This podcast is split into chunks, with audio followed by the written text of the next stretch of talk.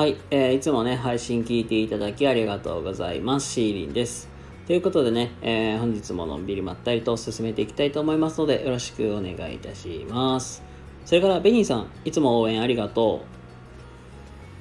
う。はい、えー、どうもこんばんは、シーリンです。ということで、今日もね、のんびりとこんな感じでお送りしていきたいと思います。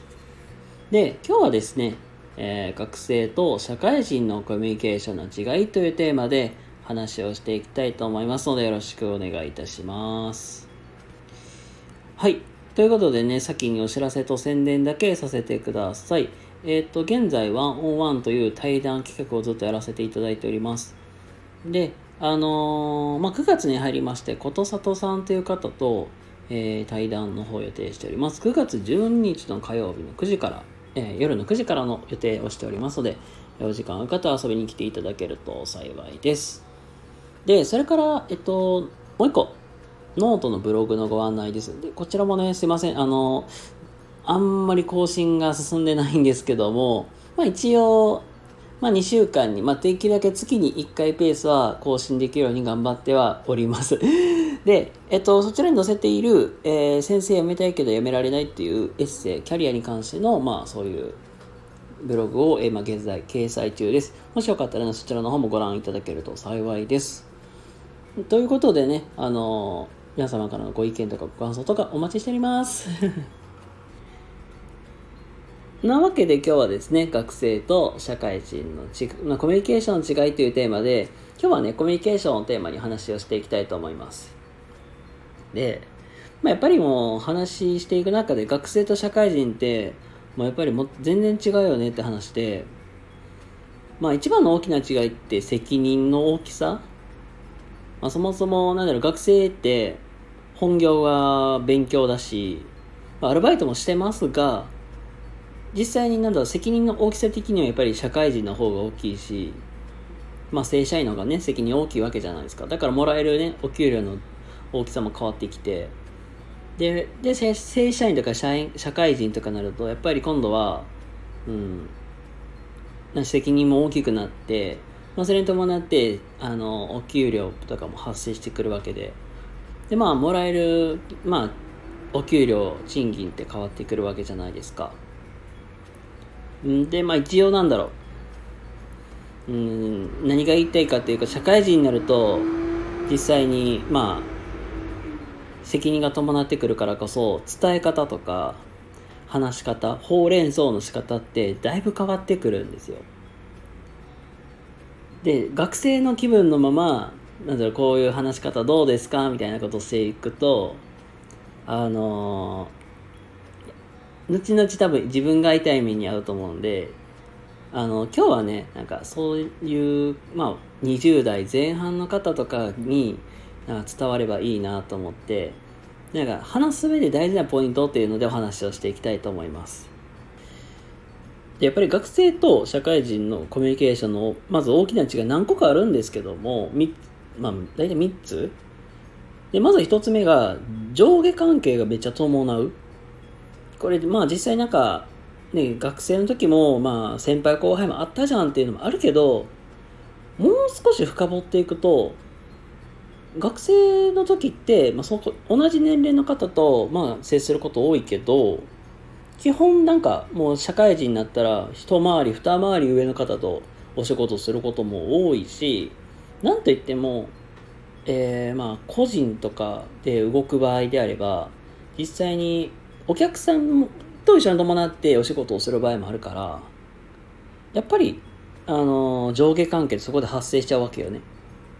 だからまずはその上下関係伴うコミュニケーションってすごく大事だよっていう話とあとはあの聞き方とか聞き方？そのコミュニケーションしていく上でやっぱり主導権っていうのは実はあのお客さんにあるよとか聞いてる側話してる側がすごく大事だよって、まあ、そういうコミュニケーションの言ったら主導権誰が持ってるか。っていうところとか、まあ、それに伴うやっぱり内容とかそういうのってすごく大事になってくるんですよね本当に。まあ、ちょっと何個かもそれもねあの分解したお話をしていきたいと思います。でまず一つ上下関係の話をねしてますけどもうんとまあ実際にあの共通して言えることって何かなっていうと思いやりその配慮っていうのはすごく大事で何だっけな中国の孔子かなんかの書類とかでなんか一回僕も読んだことあるんですけどえっ、ー、と礼儀作法の礼儀の礼ね。あの分かりますかね？その礼儀の礼。あれってあの元を言うと相手に対してどんだけ思いやりを持って動けるかっていうところがすごく、まあ、ここはあって、まあ、言うたら気気遣いとか気配りっていう、まあ、領域になってくります。だから例えば、うん、まあ、言うたらね、まあ、この時期でめちゃくちゃ暑いし、で、めっちゃ汗かいてきてるわけじゃないですか。で、そうなった時に、あの、ね、暑いですよね、で、で、まあ、それでね、話するだけっていうよりは、例えばなんか、冷たい飲み物いかがですかとか、あの、冷房効いてますかとか、まあそういうちょっとした気配り、こういうとことかすごく大事だし、まあ雨が降りそうになってたら、傘どうぞお使いくださいとか、っていうように、相手を思いやるとか、その気配りっていうのはすごく大事で、な、何に困ってるんだろうなとか、そういうところになんかポイントを持っていけたらいいかなっていうのが一つ。まあ、まあ、そこがまあ一つあるのかなと思います。えーとまあ、続いて二つ目がやっぱりねこれコミュニケーションする時の主導権っていうのは実は相手が持ってるよっていうお話でこれ言ったら商売とかをね売る側で、ね、イメージすると、えー、分かりやすかったりするかもしれないですけども学生の時って基本なんかうん熱意があれば十分。例えば私こんなんしてるんですこういうことしてああやってこういうことも頑張ってるんですよみたいな。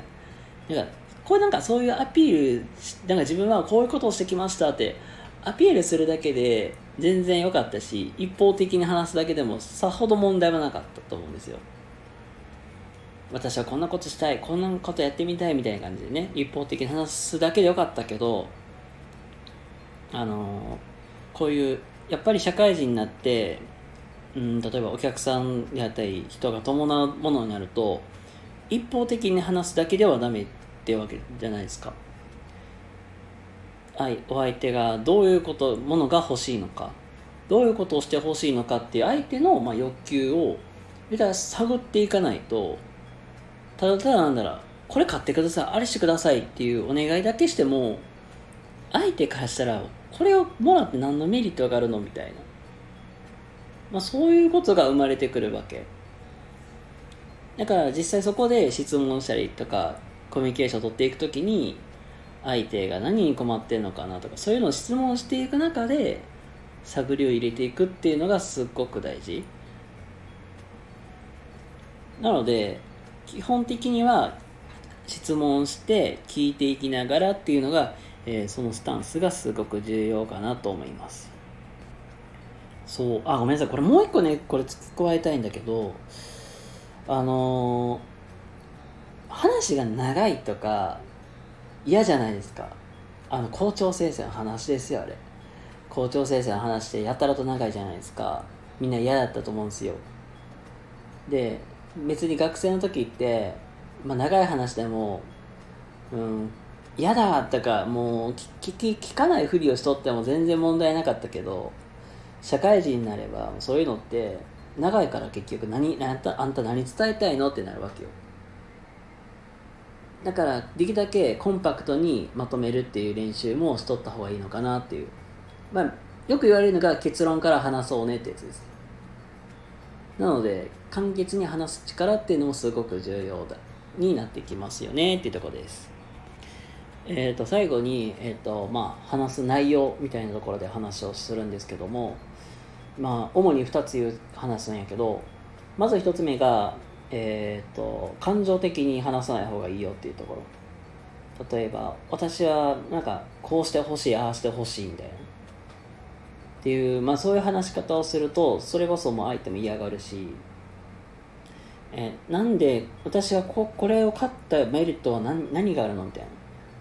メリットが伝わらない。やっぱり買うってなったらそれなりの根拠が欲しいかじゃないですか。これを買うことでどういうことがあるよみたいな。なので実際に感情的に話すだけじゃなくてあのそれにプラスでロジカルに、まあ、これでするとすごく嬉しいですよ、まあ、そこになぜならこういう理由があるからですって付け加えた方がより話として説得力が出てくるし、まあ、やっぱりロジカルにっていう考える姿勢もすごく大事ですよっていうところ。あともう一個は価値観ですね。これも言うたらイメージしやすいのってもしかしたらジェネレーションギャップとかもあるかもしれないですね。世代でやっぱり考え方価値観って違うしそれこそ例えば40代50代ぐらいになると、うん、やっぱり一筋縄に頑張る耐えろっていう考え方ってすごく重視されてるし逆に僕たち Z 世代とかってなんかあまりメリットが伴伴自分がこういう道をたどっていくよっていうのをを結構考えがちになるからすぐなんかもうやめちゃうみたいな。なんか働いててもなんか別にメリットないなんかだからやめようみたいな。っていうようにやっぱり世代間ごとにあのそれぞれ考え方も違うしやっぱりその同じ業界同じようなところで働いてたとしてもやっぱりバックグラウンド違うわけだからそこでの価値観で絶対ズレが出てくるから、まあ、そこも相手の考え方否定もせずにどういう考えを持ってるんだろうなとかしっかり聞きながらあの話していけばあこの人こういう考え方してるんだっていうのはすごく勉強になると思うんで、まあ、そこはそこでねすごく参考にした方がいいのかなって思ったりします。ということでねちょっと長くなりましたが、えー、本日のお話いかがだったでしょうか？もしね、今日の話良かったためになるっていう方いましたら、いいねとか、チャンネルフォローとかしていただけると幸いです。はい、えっ、ー、と、ごめんなさい。本当にこれが最後です。えっ、ー、と、最後に、えー、メンバーシップのご案内ですが、えそうだ、僕の、え未来予想図予想図を作ろうという、こちらメンバーシップでは、あの、大体週に1回ペースで、あの、僕の今の本音とか気持ちとか、あの今頑張ってることみたいなことをまとめて話しておりますので、もし興味ある方いましたら、LINE の公式アカウントのご登録よろしくお願いいたします。もうこちらをメインにね、流していきますので。ということで、えー、皆様、良い一日をお過ごしください。